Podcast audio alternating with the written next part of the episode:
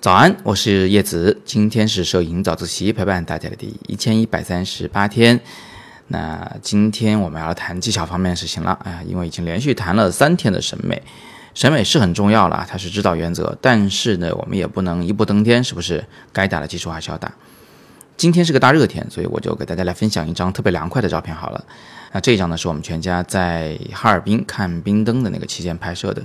上午的时候呢，我们没去冰灯，我们就在这个松花江上走一走。李杜宇呢想拍个纪念照，我呢又发现冰面上有很多这种从拳头大到头这么大不等的这种冰块，我就拿了一块拳头大小的放在了一个相对比较光滑啊比较干净的冰面上，然后完全的趴在地上拍了这张照片。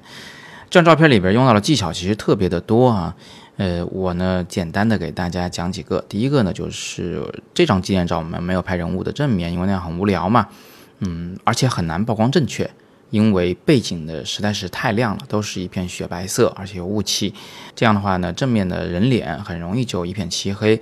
所以我们的逻辑是干脆拍一个侧面的剪影，但剪影呢有时候也会无聊，所以李杜宇他弯了一下腰来亲小麦麦。那这样一来呢，这个剪影里面所蕴含的信息就很多了啊，包括妈妈穿的什么衣服呀，胸口挂着的是个什么样的东西呀，妈妈和孩子之间的互动啊，他们之间的感情啊，等等等等的，都从这个简单的轮廓里面体现出来了，而且它就巧妙的规避了这个光比过大导致人物容易曝光不足的这个问题。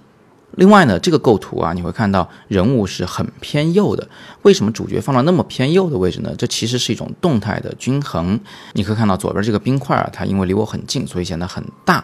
诶，它是白的，而白的事物呢本身显轻，所以我就让它在画面中的面积呢要稍微的大一点啊。虽然东西轻，但是大了以后它就有一定的分量了。而人物呢基本上是深色的，所以它如果面积比较大的话，这个画面就会失衡了。我把它们呢摆得远远的，在画面中所占的面积就变小了。你看啊，轻的东西大，重的东西小。左右是不是又重新的均衡回来了呢？啊，除此之外呢，这个画面里面其实还有近中远的距离上的层次感，还有空气透视导致的那种啊远处城市的一种神秘感，还有逆顶光导致的这个冰块晶莹剔透的感觉等等等等，技巧很多，但时间有限，今天呢我就不给大家一一解读了。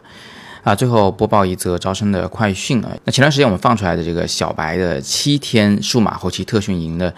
在一两天的时间里面就火速爆满了，很多同学呢就问我们该怎么办。我们目前还没有决定下期班的开班计划，但是现在可以接受第四期班的预报名，大家可以赶紧的先加一下我们的班主任的微信号，他的微信是喵的拼音短横线 K A T O 啊，也就是 M I A O 短横线 K A T O。加上以后呢，说预报名就可以先占个坑。那一旦第四期班的开课时间确定，我们就会提前的通知到你，让你尽早先占上这个坑。来看咱们微信公众号的同学呢，也可以把本文拉到底部，然后你就可以看到预报名的方法、微信号啊，以及这个课程的海报。好，那今天我们就先聊这么多啊。今天是摄影早自习陪伴大家的第一千一百三十八天，我是叶子，每天早上六点半，微信公众号“摄影早自习”，不见不散。